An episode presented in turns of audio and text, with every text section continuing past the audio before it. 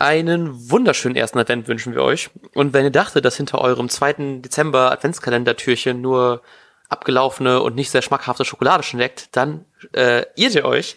Denn wir haben eine wunderbare Folge für euch vorbereitet mit dem wunderbaren Lars Kniever. Halli, hallo.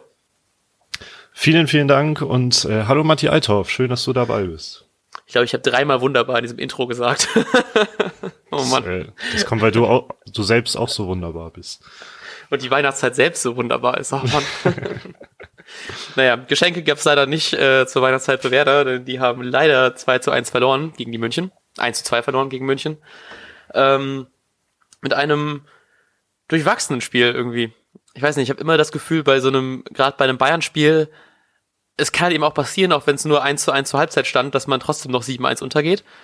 Oder dass man eventuell noch irgendwie den Lucky Punch schafft und das Ding halt eben irgendwie zumindest äh, vielleicht nicht unbedingt dreht, aber einen Punkt holt zumindest. Ja, irgendwie, weiß ich nicht, war trotzdem nachher, obwohl man auch hätte höher verlieren können, doch ein bisschen enttäuscht. Ähm, ja, ich glaube, das war das Ganze, dass vor dem Spiel ja auch von ähm, Vereinsseite viel die Hoffnung aufgebaut wurde, dass diesmal was gehen könnte. Ähm, und dann habe ich halt auch gehofft, ähm, dadurch, dass die Punkteausbeute so schwach war, dass äh, man sich extrem reinhängt und wer dann sehr starkes Spiel zeigt, aber ich fand, auch verglichen mit anderen Leistungen, so wie in der Rückrunde ähm, der letzten Saison, ähm, war es nicht so das gute Spiel, was man sich erhofft hat, glaube ich. Und ich glaube, so wie ich Netzreaktion gelesen habe, ging das vielen so. Ich habe das halt eben auch so ein bisschen so diesen Vorwochen krass geschuldet, ne? Dass man jetzt denkt, die Bayern sind verwundbar so gegen den äh, Tabellenletzten 3-3 gespielt zu Hause und dass die halt eben doch relativ viele Fehler noch machen. Ich meine, im Spiel jetzt auch irgendwie Boateng auch wieder mit einem relativ fatalen Pass irgendwie den Kruse äh, hat abgefangen, relativ weit noch vom Tor, aber so, dass trotzdem so sehr stabile Spieler wie ein Boateng, wie ein Neuer halt eben auch mal doch Fehler machen können plötzlich und gerade in dieser Saison. Und das deswegen so wirkt, hey, wenn wir mal endlich eine Chance haben, mal wieder zu punkten und dann nicht mehr man nur hört, dass man seit 16 Jahren nicht mehr gewonnen hat zu Hause oder so, ähm, wäre es halt eben jetzt gestern gewesen. Und also wir nehmen am Sonntag auf. ähm, und das macht es dann irgendwie, glaube ich, noch trauriger, weil man immer diese Hoffnung hatte, so außer dieses, dieses Kopfballtor von Osako kam ja auch so ein bisschen mehr oder weniger aus dem Nichts, weil die Bayern halt eben einfach, wie man es sich hätte denken können, sehr dominant waren. Und dass man dann vielleicht einfach noch so einen Lucky Punch dann hinten setzen kann. So wenn der Kruse dann nach dem Pass von Pizarro dann zwei Zentimeter weiter vorne steht, dann ist das Ding halt eben auch vielleicht drin. Ähm, und dass man endlich mal die Chance hätte, jetzt wirklich zu gewinnen. Und ich habe halt eben die Angst, dass die sich in der Winterpause einfach so krass verstärken und dass man dann halt eben in der im Rückspiel eben wieder keine Chance hat. So. Also wirklich auch deutlich keine Chance. Jetzt war es ja auch mehr die Hoffnung, dass man gewinnen kann, als wirklich so diese, die Tatsache, dass man jetzt wirklich mutig rangegangen ist in dieses Spiel. Ach ja, alles ja. irgendwie traurig. Ähm, da ja Sonntagmorgen ist, habe ich äh, als Input für die Folge ein paar Tweets rausgesucht und da, du hast gerade schon die Protagonisten des äh, folgenden Tweets schon genannt. ähm, und zwar kommt er von Armin Krause, at Armin Krause 5. Osako macht ein Tor gegen Neuer und, Boat und Boateng. Das ist so, als wenn ein Sechsjähriger einem Zwölfjährigen das Handy abzockt. ja, das ist schön. Also ja, genau, genauso wie das, wie dieses 1-1 äh, aus dem Nichts irgendwie kam, äh, was gleichzeitig auch in meinen Augen einfach unfassbar, dass Osako schon wieder mit dem Kopf gefährlich wird und das ja. gegen, gegen Boateng. Aber ähm, Boateng ist ja alles andere als in der, in der Form seines Lebens. Hm. Ähm, ja, zum Beispiel mit seinem Ballverlust gegen Kruse, das war halt auch so ein Moment, wo man sich wieder gewünscht hätte, da würde eventuell ein Rashica oder so stehen, der dann ähm, so durchrennen kann, weil selbst wenn Kruse den Ball hätte kontrollieren können und losgerannt wäre, hätte man gewusst, dass äh, Kruse wieder eingeholt wird. Ja. Ähm, ja gut, aber es ist halt nun mal so. Aber es, es stimmt, also ich glaube, sowas passiert in Boateng normalerweise nicht und momentan äh, sind, sind da eben so Momente. Genauso war ja auch zum Ende des Spiels hin, ähm, ja, lag ja immer irgendwie noch ein Stück Gefahr in der Luft irgendwo, dass, dass wer da wirklich noch ein zweites Tor schießen könnte. Und ja. ich glaube, dominante Bayern hätten sowieso vorher schon den Sack zugemacht also mit dominanten Bayern meine ich halt die Bayern, wenn sie normal drauf sind, hätten halt entweder vorher den Sack schon längst zugemacht oder ähm, ja, hätten das einfach souverän zu Ende gespielt und da wäre nie nie die Befürchtung aufgekommen, dass da der Gegner noch ein zweites Tor macht und so war es halt so. Und es ist halt schade, dass man die Chance nicht nutzen konnte. Ich denke halt auch so, dass so ein Lewandowski, habe ich irgendwie gehört, dass der wohl in jedem Spiel gegen Bremen immer getroffen hat oder so vorher. Zumindest wurde es irgendwie gesagt, wird auch in Ja, jedem stimmt, Auswärtsspiel, ich so, weiß es ja. nicht. Ne? Und dann hat er halt eben auch wieder seine zwei, drei Chancen gehabt, auch direkt relativ früh, als Moisander ihn ja nicht so richtig gut gedeckt hat und dann einmal, wo er relativ frei den Ball, also vor 16, 17 Metern, glaube ich, war es dann vor Pavlenka den hatte und das Tor war eigentlich frei und er haut ihn dann drüber. Ist der junge Topfer, macht er halt eben beide rein, so, ne? Und dann hat man doch mal Glück, dass äh, der gerade nicht so in dieser Superform ist, wie man ihn halt eben sonst kennt. Und ähm, was man sehr schön mit einer Zahl belegen kann, die ich jedes Mal von einem Bayern-Spiel immer wieder angucken, das seit Jahren endlich mal nicht mehr so ist, dass er zum ersten Mal seit, was weiß ich, wie vielen Saisons einen niedrigeren Marktwert hat als der gesamte Kader von Werder. Weil sonst immer die Jahre war so um die 90 Millionen und dann war Werder bei irgendwie 87, 86 Millionen und jetzt haben wir endlich, ist er nur noch 80 Millionen wert und der komplette Kader, also nicht nur die erste Elf, ähm, 133 Millionen. Also haben da gut zugelangt an Marktwert. Ähm, ja, ich glaube, das liegt hauptsächlich an, an der Steigerung von Werder, ne? Mit dem- Ja, genau, genau. Ja. Ich meine, er ist immer noch Ähm. 80 Millionen wert. Das ist, ich würde den immer noch mit Handkuss nehmen, ne? Also, Ja, aber äh, wen wir auch mit Handkuss genommen haben, war, ne, war nämlich äh, Jiri Pavlenka und der, ähm, der hat ja wirklich wieder gezeigt, dass er seine Leistung der letzten Saison bestätigen kann. Das war ja schon, ich glaube, letzte Woche so, ne? Und jetzt Mhm. äh, haut er da schon wieder Dinge, Dinge raus, die ich auf jeden Fall schon drin gesehen habe. ja. So auch schon, allein schon der erste Schuss von Gnabry, so dass er den noch bekommt und das Ding von Lewandowski gerade immer angesprochen, dass er den auch noch irgendwie rumbekommen kann. Ich frage mich doch oft, ob die einfach Glück haben, dass sie irgendwie so gut angeschossen werden oder ob die das einfach trainieren, wie man am besten angeschossen wird, weil so ein Ding, das kann halt eben auch so oft reingehen und dann haut er die trotzdem irgendwie neben das Tor. Das ist einfach, der macht einfach Spaß, so, das muss man auch mal, ach, ich bin so glücklich darüber, ich kann es nicht in Worte fassen. Äh, ja, geiler Typ. Ähm, wer normalerweise auch ein geiler Typ ist, aber ich fand ihn, ich, ich fand ihn, man muss fast schon sagen wieder, weil in den letzten Wochen ist ein bisschen auffällig, ähm, ist das Moisander irgendwie ein bisschen in, muss man da schon von Formtief sprechen? Ich weiß es nicht. Ja, Ähm, okay, wir sprechen von einem For Formtief bei Moisander. Er, er strahlt ihm nicht so diese Sicherheit aus, die er sonst äh, ausgestrahlt hat und die ihn sonst immer so extrem wichtig gemacht hat. Ja. Nee, es, ich habe ähm, das auch, glaube ich, bei dem, ich glaube, das war bei diesem, bei dieser Chance von Lewandowski. Nee, ich glaube, ich war beim 2-1, da war ja auch irgendwie paar Millisekunden zu spät oder stand dann vielleicht nicht ganz so gut, wie man es auch immer nennen möchte, dass er halt eben nicht mehr es hinbekommen hat, den ähm, Ball richtig wegzuhauen, bevor Gnabry das 2 zu 1 macht. Ich glaube, er war auch dran, aber halt eben nicht richtig. Hat der Kommentator auch gemeint, der, wie ich, äh, ich glaube, ich habe das Spiel, ich habe das in der WG-Küche geguckt mit irgendwie vier Leuten und äh, deswegen habe ich von den Kommentatoren nicht so viel mitbekommen, aber der war ja anscheinend ziemlich pro Bayern, so wie das Ich wollte sagen, Glück, Twitter entnehmen kann. Glück, für dich, dass du nicht so viel von ihm gehört hast. War der echt so schlimm? Also war, war schon, fand ich teilweise sehr, sehr, sehr schlimm. Er hat das Ganze ein bisschen ähm, übertrieben pro Bayern Okay. und so. Und ähm, ja, ja. da, also das, wenn wer da mal dran war, hat das im Grunde kaum gewürdigt, aber also ich glaube, ist natürlich auch ein bisschen aus der grün-weißen Brille gesehen, aber trotzdem fand ich es auch nicht gut. Okay.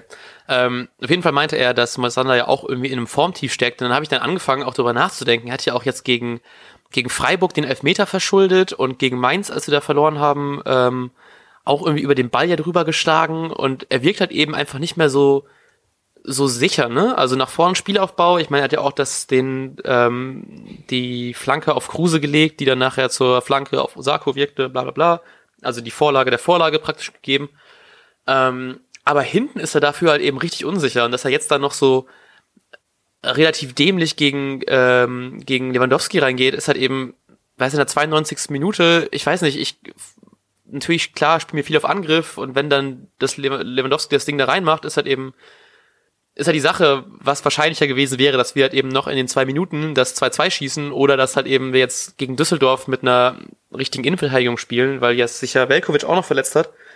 Ähm, ob es da nicht einfach klüger gewesen wäre, ist, hey, wir lassen den durchziehen. Er ist eh dann an der Außenlinie. Ich meine, beide sind jetzt auch nicht besonders schnell. Vielleicht hätte er ihn zumindest bedrängen können und wir haben immer noch einen guten Torwart hinten drin. Ob es da nicht einfach smarter gewesen wäre, wir lassen ihn ziehen mit der, mit der Chance, dass es 3-1 nachher steht, oder er haut jetzt einfach durch und wir haben jetzt einen Innenverteidiger weniger. Das ist halt eben einfach nicht so vielleicht die klügste Aktion gewesen und dass man vielleicht ihm die Pause vielleicht auch doch ganz gut tut, weil es ist wieder das, dass jetzt ja Velkovic ausgefallen ist und Langkamp reinkam und Langkamp tut halt eben das, was er tut. Langkamp fällt nicht auf. Also nicht negativ, es wirkt so, als würde er einfach eins zu eins da in dieses Schema reinpassen und deswegen ist es vielleicht mal ganz gut, dass man halt eben dann jetzt spielen kann, das zeigen kann, dass man dann da vielleicht mal ein bisschen jetzt eine Pause kriegt, seine Form irgendwie wieder finden kann und hoffentlich nicht mal so viel Scheiß abzieht. also ich würde dir in vielen Dingen, also ich stimme dir, glaube ich, im Grunde in allem zu, ähm, aber um das nochmal deutlich zu sagen, dass ich, ich fand es schon auffällig, dass er im Spielaufbau immer noch das macht, was er auch sonst macht. Also da waren mhm. teilweise Pässe mit einem Packing von zehn vermutlich äh, drin und die, und die waren haargenau auf den Stürmer geschlagen. Das ist bei Bayern halt schwieriger umzusetzen als gegen andere Gegner, so dass da halt nicht so viel ertragbar rauskam. Ähm, aber Spielaufbau kann der Junge einfach und da mache ich mir halt Sorgen, wenn ähm, wenn zum Beispiel Langkamp kommt, weil da sehe ich diese Pässe irgendwie nicht so. Ja. Ähm, und bei dem Foul gegen Lewandowski habe ich vorhin noch gelesen, weil er irgendwie ähm, in der Mixzone war heute Morgen noch. Ähm, hat mhm. er wohl, wohl gesagt, ja, ist ärgerlich, aber es sah im Fernseher, äh, im Fernsehen schlimmer aus, als es eigentlich war. Weiß ich nicht, ob das jetzt Selbstverteidigung ist oder selbst, dass es wirklich so gewesen sein. Es war ein bewusstes Foul, hat er ja auch zugegeben. Also das Foul sah schlimmer aus, als es war. Genau, weil, also das sah ja schon sehr weggecheckt aus, ne? Ja, aber ist ja auch taktisch, ne? Also, dass er Geld dafür bekommt, ist ja irgendwie klar. Genau, ja. Eigentlich. Er hat ja also, auch selbst eingesehen, bla bla bla. Es ist halt kackenbitter und da fehlt mir dann irgendwie auch klar, du bist ja irgendwie auf dem Platz, aber da muss er ein bisschen überlegen. Velkovic ist schon rausgegangen, weil er verletzt ist. Ähm, und Kufeld hat schon angedeutet, vermutlich ist es nichts von ein, zwei Tagen. Das heißt, nächste Woche spielen wir vermutlich mit Friedel und Langkamp. Und dann, oh. und dann sollte Moisander, der stell, hier stellvertretender Kapitän auch ist, zumindest, weiß ich auch nicht, dann entweder halt gar nicht faulen, wie du gesagt hast, oder so einen Foul machen, dass ähm, dann Chiri sagt, ja, dafür gibt's jetzt kein Gelbrot, obwohl ich das Gefühl hatte, dass er, mhm. dass man ihn gar nicht einschätzen konnte. Also ich habe vorhin noch was von souveräner Leistung gesehen, aber manchmal fand ich, hätte man eine gelbe Karte geben können, da gibt er sie nicht und dann woanders äh, gibt er eine, wo ich bei Weitem keine gelbe Karte fand. Ist ja auch egal, auf jeden Fall war es, fand ich, auch eine dumme Aktion, vor allem im Hinblick auf das, wie auch viele Werder-Spieler schon gesagt haben, sau wichtiges Spiel jetzt gegen Düsseldorf. Ja, ja, es, äh, weiß nicht, ist halt eben, das wäre es mir halt eben auch nicht, also das, wie gesagt, es ist einfach irgendwie nicht wert, dass man jetzt wirklich gegen Düsseldorf endlich mal wieder punkten kann und eigentlich auch mit drei Punkten da rausgehen muss gegen den Tabellenletzten. Klar, Bayern 3-3 geschlagen, aber ich meine, es sind trotzdem Tabellenletzte, also ich will die jetzt nicht zu sehr platt machen, aber jetzt auch nicht zu sehr hochloben dafür, ne? Ähm, und das ist halt einfach schade, so dass es, dass man jetzt irgendwie, ich meine, Friedel und Langkamp machen ja auch gute Spiele und sind ja auch gute Verteidiger, aber ist halt eben eine komplett neue Konstellation. So Friedel sonst dann irgendwie entweder dann meistens doch, glaube ich, eher den linken Verteidiger macht oder den Außenverteidiger eigentlich lieber hat. Ja. Und ähm, ja, das wird schon, das wird schon auf jeden Fall hart. Und wenn man jetzt denkt, dann im Spielaufbau fehlt er Moisander halt eben jetzt auch und Schein ist halt eben noch nicht so krass in seiner Rolle wieder drin, dass der halt eben super für ein Spiel, also er macht jetzt keinen krass, keine krass schlechten Spiele so, aber so ein Spielaufbau wie Moisander hat halt eben gerade auch noch nicht. Und das, das ist dann halt eben irgendwie, Ah, weiß nicht, das, das wird auf jeden Fall jetzt nicht deutlich leichter werden gegen äh, Düsseldorf. Und wenn man jetzt denkt, das Restprogramm vor Weihnachten ist halt eben auch nochmal gegen Leipzig, Dortmund und Hoffenheim, mhm. dann muss man halt eben einfach gegen Leverkusen punkten. Und wenn die halt eben dann auch wieder so einen Sahnentag erwischen. Gegen Düsseldorf. Gegen, äh, ja, genau, genau, Ja, ähm, wenn Düsseldorf jetzt so einen Sahnentag erwischt wie gegen die Bayern, dann schießen wir vielleicht mal nicht die drei Tore, aber Düsseldorf dann. das wäre halt eben schon nicht so geil. Unmöglich. Aber da passend dazu, zu deinen Ausführungen, ich glaube, das sind Ängste, die jeden Werder-Fan zurzeit beschäftigen. Aber dazu sagt äh, Torben bei Twitter at Torburg mit Doppel-O 98. Einige Fans werfen der Mannschaft vor, das Spiel schon vor Anpfiff aufgegeben zu haben, machen jetzt aber genau dasselbe mit den nächsten vier Spielen. ja, okay, stimmt. Fand, fand ich einen äh, sehr, sehr schönen Tweet. Ähm, Wobei, ich glaube, wir haben gerade klar gemacht, dass wir der Mannschaft das nicht vorwerfen, denn wenn wer das schon aufgegeben hätte, hätte Moisander das Foul auf jeden Fall nicht begangen, denke ich. Ja, ja. ähm, das ist halt schön, dass immer noch diese Mentalität drin ist, dass wir das Ding immer gewinnen wollen. Das ist immer, das ist so dieser, dieser schöne Werder-Fußball. ja, richtig. Aber trotzdem finde ich, ähm, darf man jetzt auch nicht den Kopf in den Sand stecken. Wichtig ist tatsächlich, glaube ich, dass das Spiel gewonnen wird gegen Düsseldorf, rein aus ähm, psychologischer Sicht, weil man da den vermeintlich schwächeren Gegner für die nächsten Spiele hat. Denn, so hat auch Niklas Moisander gesagt, nächsten Tweet, den ich hier zitiere, ähm, wir haben gegen Bayern zu viel Respekt gezeigt. Das ist das Schlimmste, was man machen kann. Ein bisschen ist das Selbstvertrauen weg. Vielleicht hat das 2-6 gegen Leverkusen mehr mit uns gemacht, als wir dachten. Ähm, so, und wenn, also ich, gerade der erste Teil des, der Aussage geht in die Richtung, was ich sagen möchte. Und zwar, wenn man mit viel Respekt an die, an die, also man geht halt eher mit viel Respekt an Gegner wie, was war das alles? Leipzig, Hoffenheim. Hm. Und? Und? Dortmund? Äh, äh, Dortmund, genau. Genau. Ja. Ähm, man geht halt eher mit viel Respekt an die Mannschaften als an Düsseldorf, rein aus psychologischer und Tabellensituationssicht. Ähm, von daher wäre ein Sieg einfach gegen Düsseldorf unfassbar wichtig, dass man da wieder Selbstvertrauen aufbaut, um ja, weiß ich auch nicht, nicht mit weniger Respekt zu spielen, sondern aber mit mehr Vertrauen in sich selbst zu spielen. Ja. Ja, das wirkt halt eben auch so ein bisschen dieses so Bayern ist angeschlagen, wir können jetzt wirklich mal ein bisschen ärgern und dann halt eben war es dann doch einfach dieser Mut hat irgendwie gefehlt, dass man dann doch immer einen Meter zu weit weg war und dass man die nicht so richtig so dreckig ärgern kann, wie es Mainz, äh, wie es Düsseldorf geschafft hat. Schade. Aber ähm, ich weiß nicht, ich glaube, das, das, ich, ich will das auch nicht zu negativ sehen, alles, ne? Weil ich meine, man kann natürlich auch irgendwie, gerade zu Hause ist man halt eben trotzdem noch halt eben einfach ein gutes Team. So. Und dann kann man halt eben auch so Leute schlagen wie, äh, wie Leipzig, wie es letzte Saison, glaube ich, relativ klar gemacht haben. Oder halt eben jetzt ist, glaube ich, das Mittwochsspiel oder so, glaube ich, gegen Hoffenheim zu Hause. Ähm, dass man da halt eben auch noch irgendwie das gewinnen kann. So, wenn man jetzt halt eben das Selbstbewusstsein wieder findet, was man eben auch vor diesem, vielleicht liegt es echt an diesem Leverkusen-Spiel. Ich weiß nicht, wie krass das dann so ein 2-6 gegen ein Tabellensituation relativ schlecht stehendes Team, was es doch mit einem macht. Aber seitdem geht's halt eben doch eher bergab. Und dann, wenn man jetzt dann vielleicht sich hoffentlich gegen Düsseldorf wieder ein bisschen mehr Mut anschließen kann und vielleicht der Knoten wieder platzt, dann kann man halt eben auch vielleicht nicht Dortmund zu Hause ärgern, aber dann halt eben, also in Dortmund ärgern, aber dann vielleicht gegen, äh, gegen Hoffenheim vielleicht tatsächlich gewinnen und gegen Leipzig zu Hause, ich meine, man kann, die sind halt eben auch schlagbar, so ist es nicht. Ja. Also das sehe ich genauso, dass man, man ja. äh, vielleicht ja. bei Dortmund muss man sich ein bisschen zurückhalten, aber Leipzig und Hoffenheim sind auf jeden Fall Gegner, die man immer mal schlagen kann. Das sind halt keine Übermannschaften, das sind einfach ziemlich gute Mannschaften äh, ja. aber im Meer auch nicht. Und ich glaube, wir haben auch gegen die immer gut oder meistens, ich meine, bei Leipzig kann man noch gar nicht so viel von immer reden und bei Hoffenheim nur leicht, nur geringfügig mehr, aber so schlecht haben wir, also richtig schlecht haben wir auf Dauer nie gegen die ausgesehen. Äh, und ich glaube schon, mhm. dass da was machbar ist, aber dafür muss halt wieder so ein Selbstverständnis her, was zurzeit fehlt.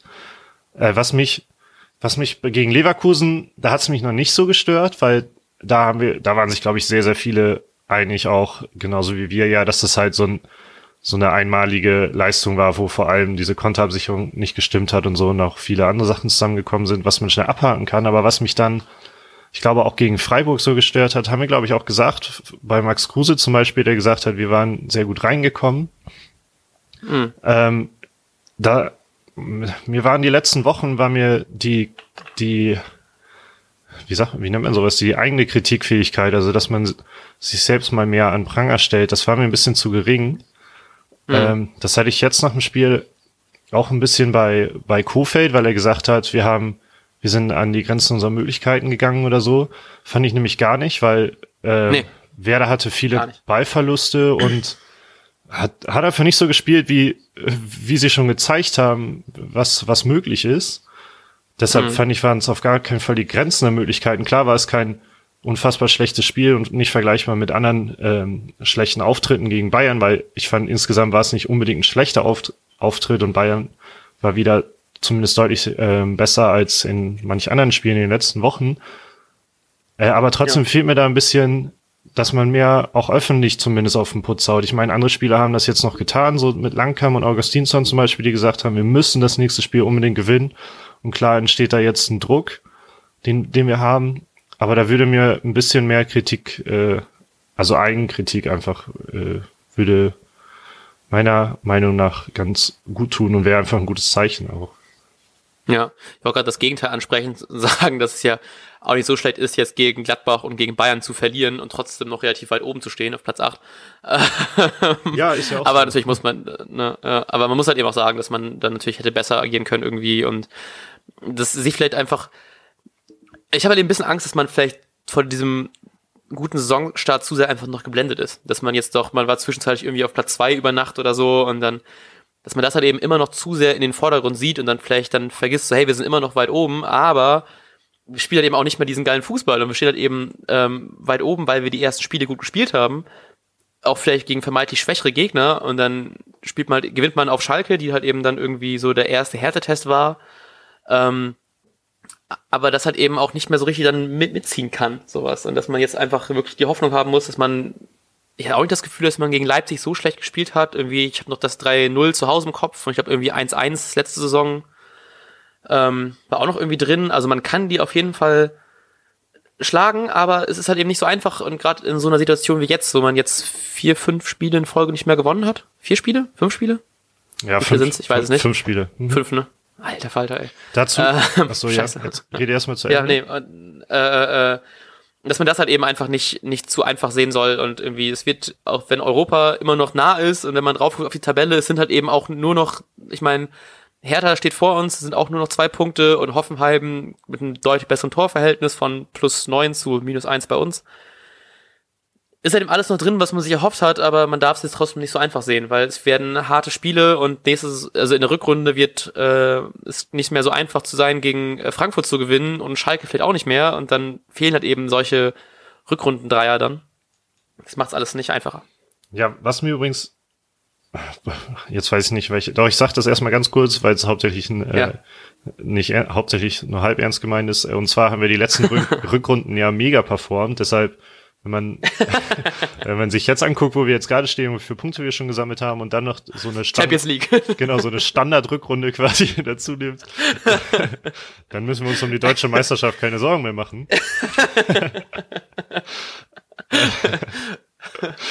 äh, trotzdem, so zu den letzten fünf Spielen hat uns äh, Norbert von äh, Twitter, Norbert BR, ähm, zum Beispiel geschrieben, ein Punkt aus den letzten fünf Spielen ist schon bedenklich.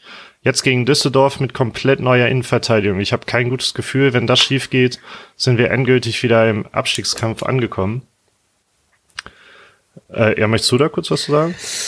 Ähm, ich hatte auch ein bisschen Angst vor tatsächlich. Das war wirklich so ein Ding, wo ich mir dachte, das ist halt eben, also klar, wenn es nach, wenn man nach oben guckt, nach unten guckt, ist es halt eben nach oben trotzdem rosiger. Man ist halt eben, wie gesagt, nur mit drei Punkten ist man wieder so mittendrin im Kampf um Europa, je nachdem, wie die anderen halt eben spielen.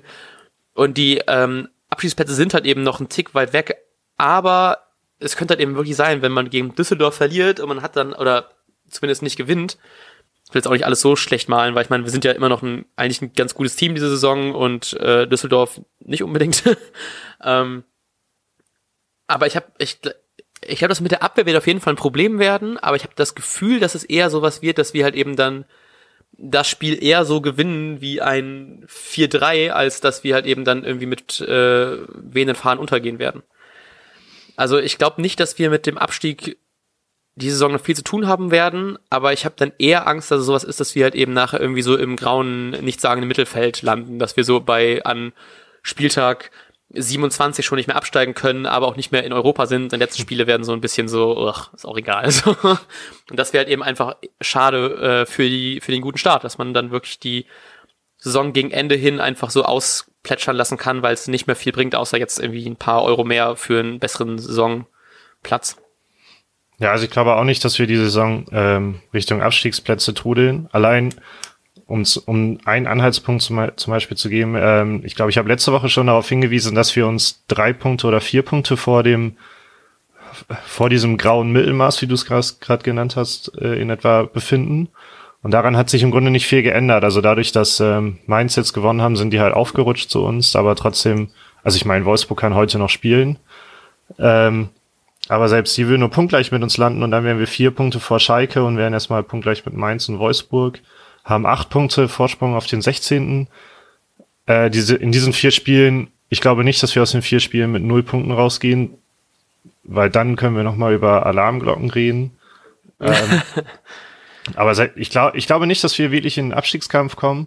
Und ähm, ich glaube, im Grunde ist ja selbst das schon eine Steigerung im Vergleich zu den letzten Jahren und womit man, was man vielleicht auch mal abnicken muss. Nur ähm, es wäre schön, weiterhin den Anschluss äh, an die europäischen Plätze zumindest nicht zu verlieren, damit das, das finde ich nämlich gerade viel wichtiger. Ich habe irgendwie äh, jetzt zwei Artikel vor dem Wochenende gelesen, oder Grunde habe ich auch nur die Überschriften gelesen, glaube ich, aber da haben Augustins, Augustinsson und Eggestein gesagt, dass sie gerne für einen ähm, ja, großen, in Anführungsstrichen, Club spielen möchten, der vor allem im International spielt, aber es darf gerne Werder sein.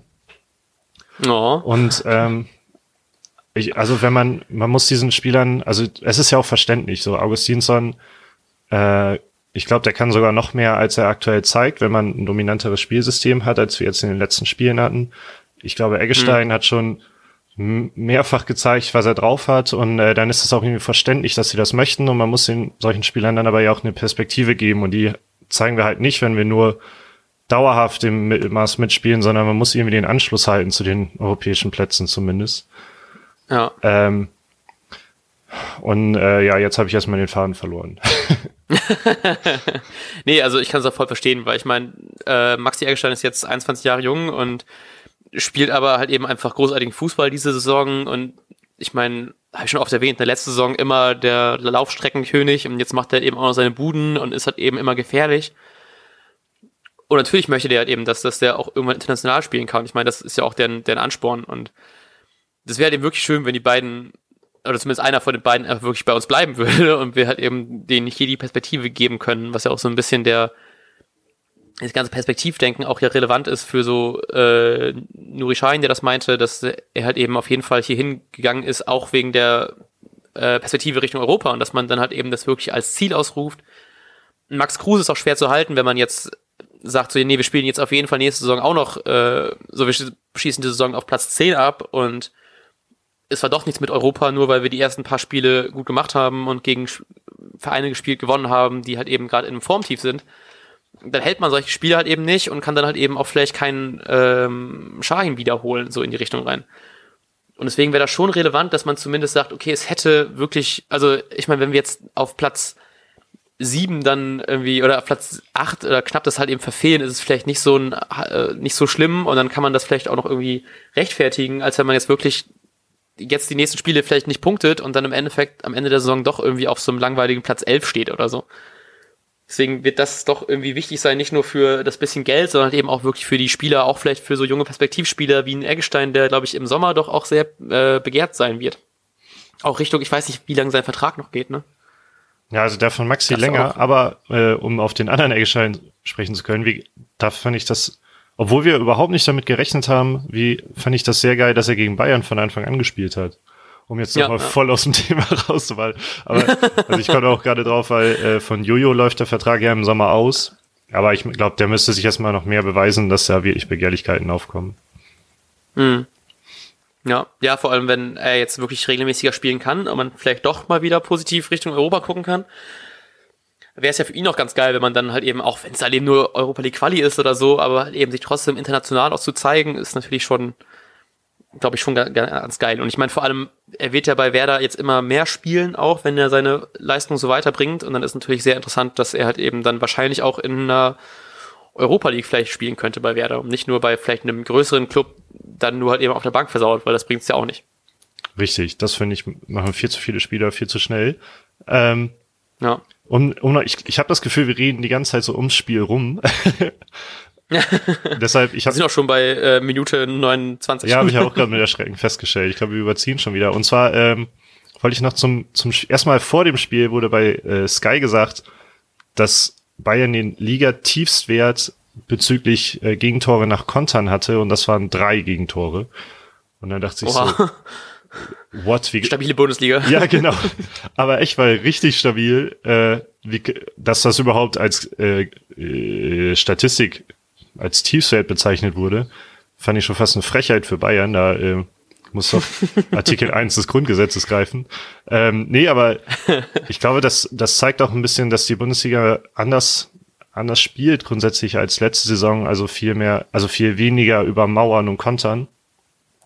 Ja. Ähm, Gleichzeitig hatte ich das Gefühl, dass Bayern diese Statistik gelesen hat und darauf reagiert hat, weil wenn Werder den Ball hatte, ähm, hat ja der äh, Bayern-Fan-Kommentator äh, auch immer wieder richtig erkannt, sind sofort neun der zehn Feldspieler wie die Blöden nach hinten gerannt. Also wenn wir den Ball hatten, da war nicht eine Lücke gefühlt. Also die standen extrem ja. gut hinten.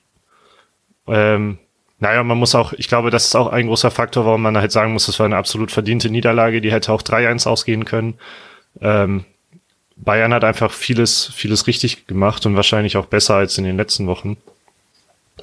Ja. Ähm, und Werder wollte ja auch gut ein bisschen, reagiert. Genau. Ja. Und Werder wollte ja auch ein bisschen auf Konter spielen. Das hatte ja Kofeld auch schon vorher zugegeben und ich fand, es war teilweise auch erkennbar. Ähm, naja, aber die Konterabsicherung bei Bayern war schon extrem gut, fand ich. Ja. Dann äh, wollte ich noch einen Preis vergeben. und zwar, okay. und zwar für den äh, im Grunde klarsten Elfmeter, der trotz, wobei die Grätsche trotzdem verwirrt hat, der dann aber auch doch keiner geworden ist. also, also vor diesem 1-0. Ich glaube, du brauchst den, ich glaub, du brauchst für den Titel des Preises auf jeden Fall einen catchigeren Namen. ja, man kann ja die, äh, die Anfangsbuchstaben zu einer, zu einer Abkürzung zusammenfassen. auf jeden Fall, äh, vor diesem 1-0 hat ja Gebre Selassie Richtung Ribéry gegrätscht. Und ich dachte, beim ersten Zugucken dachte ich, auf jeden Fall Elfmeter. Und dann dachte ich so mit ja. ein, zwei Sekunden Verzögerung, naja, irgendwie ist er aber schon spät gefallen. Das war schon ein bisschen komisch. dann ist ja eh das mhm. 1-0 da durch äh, Gnabry ein, zwei Minuten später, also quasi noch aus der Spielsituation herausgefallen. Man konnte später erkennen, dass die Gebre Selassie ihn hauptsächlich mit der Schulter oder so getroffen hat, also gar nicht mit dem Fuß, irgendwie mit dem Oberkörper oder so. Aber es wäre schon ein Elfmeter gewesen. Ja, ich hätte auch, ich auch überrascht, dass es nichts, nichts geworden ist. Ähm, mir ging das dazu, habe ich echt lang gedacht, dass das Ding von äh, Gnabry das erste Ding abseits gewesen wäre, aber ich habe dann hinten irgendwie übersehen, dass äh, Velkovic oder so das, das alles aufgehoben hatte und ich dachte, ja, nee, das, das war nix so. Das ist, ich habe wirklich so die nächsten drei Minuten einfach schon abgeschaltet, weil ich dachte, ja klar, aber, aber abseits auf jeden Fall. so, komplett nicht drauf geachtet. Ja, ich glaube, der, der eine, der entscheidende wäre, der Spieler stand halt hinter einem Bayern-Spieler, ne? So dass man das genau, in der ersten genau, genau. Einblendung genau. gar nicht richtig sehen konnte. Ja. Und dann habe ich auch nicht mehr daran gedacht, so, ja, wahrscheinlich dann irgendwas übersehen und so, habe ich ein bisschen aufgeregt. Äh, Mega dämlich. Was ich dann auch noch loswerden wollte, dass, ähm, warum man gesehen hat, dass Bayern momentan nicht fit ist, dass vor diesem 1-0 Werder angefangen hat, ein bisschen sich den Ball hin und her zu schieben und auf Lücken gelauert hat. Und man konnte das oder kann das schon fast eine Druckphase nennen, was da passiert ist. Ähm, ja, und Werder hat sich direkt belohnt durch das äh, 1-1 also durch eine mhm. ziemlich kurze Druckphase, obwohl Bayern nur dominant war davor. Und ähm, diese Flanke von Kruse, das fand ich einfach genial. Und das sind genau die Momente, warum man, man kann ihn wegen den letzten Wochen kritisieren, aber das sind halt die Momente, warum wir meines Erachtens so einen Kruse einfach brauchen. Denn er stand ja. ein paar Sekunden vorher schon außen. Da hätte, hätten vermutlich die meisten Spieler einfach schon eine blinde Flanke in den Strafraum geschlagen. Hat er nicht gemacht, sondern hinten umgespielt.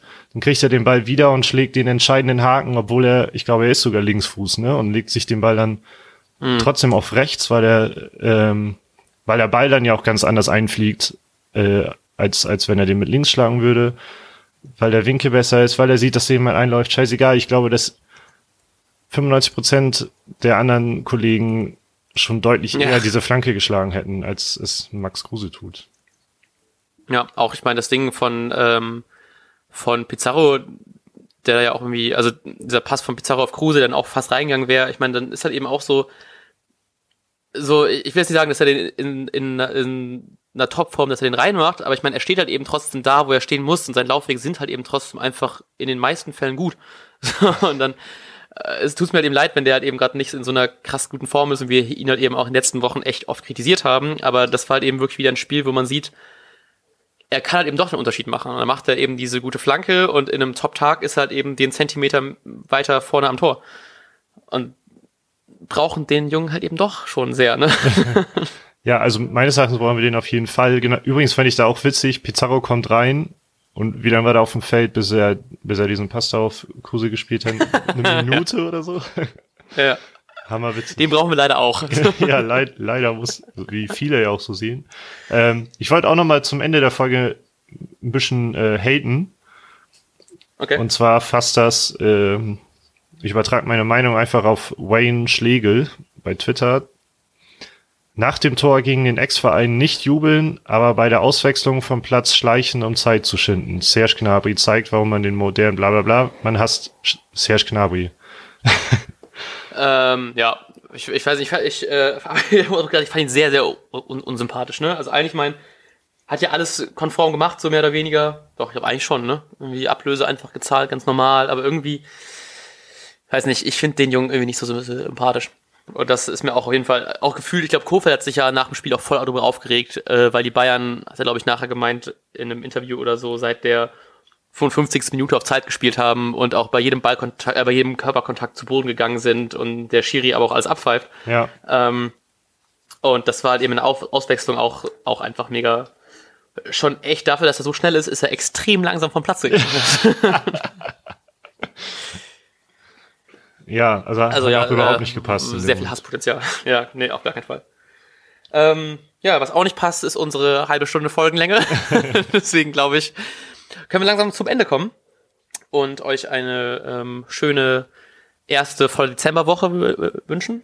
Eine gute Woche und ich denke mal, wir hören uns dann am Freitag oder am Donnerstag zum Freitagabendspiel gegen die Fortuna. Mhm. Ich freue mich super drauf. Ich freue mich auch, ich bin nämlich im Stadion. ähm, du, du leider nicht. Wir haben die Karten ja, falls ihr das Twitter gesehen habt, Karten sind wir äh, relativ schnell losgeworden, weil du irgendwas anderes zu, zu tun hast leider. Aber ich bin im Stadion und dann hört ihr halt eben vorher einen wunderbaren Vorbericht im Laufe der Woche. Und ich wünsche euch damit äh, eine schöne Woche. Bis dann, ciao. Ciao.